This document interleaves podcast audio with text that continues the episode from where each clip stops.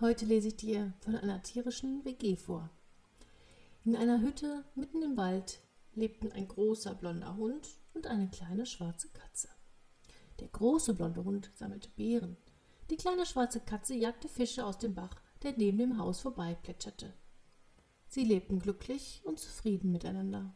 Eines Tages entdeckte der große blonde Hund eine Plastiktüte im Wald, die vor ihm weghüpfte, sobald er sich ihr näherte. Bleib stehen, ich bin dein Freund, bellte der große blonde Hund. Doch die Tüte hörte nicht auf ihn. Der Hund war groß und stark. Er machte einen Satz, fing die zappelnde Tüte mit dem Maul und brachte sie nach Hause zu der kleinen schwarzen Katze. Hund, was bringst du mir mit? fragte die Katze.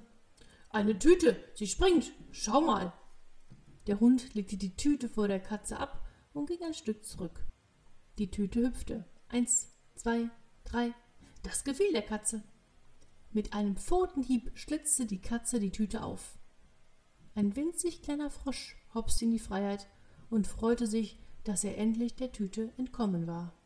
Großer blonder Hund, sagte die kleine schwarze Katze, wir müssen den Frosch zu seiner Familie bringen. Oh, fein, ein Ausflug, bellte der Hund und eilte in die Hütte, holte einen Rucksack und packte viele Leckereien, einen Sonnenbrille und einen Hut hinein. Die Katze setzte den kleinen Frosch auf ihren Rücken und trippelte neben dem Hund her. Hast du Fisch mitgenommen? Natürlich. Er zwinkerte ihr zu. Das ist gut. Ich habe Hunger. Lass uns eine Pause machen. Der große blonde Hund die kleine schwarze Katze und der grüne Minifrosch machten insgesamt vier Pausen und zwei Nickerchen, bis sie den Tümpel fanden, an dem die Froschfamilie leben sollte. Doch es war niemand da. Sie warteten und warteten und warteten. Aber die Frösche kamen nicht. Wir können den kleinen grünen Frosch nicht hier lassen, sagte die Katze. Nein, das können wir nicht, meinte auch der Hund.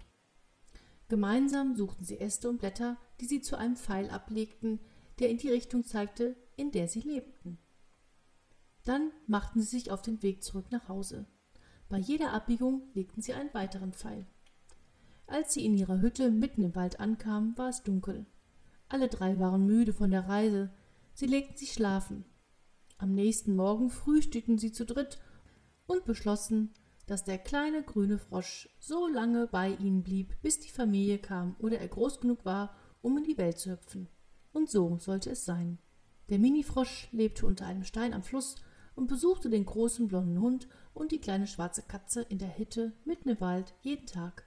Dann sammelten sie Beeren, fischten Fische und fingen Fliegen. Ab und an wanderten sie durch den Wald und kehrten erschöpft, erfüllt von Abenteuern, aber glücklich in ihr Heim zurück.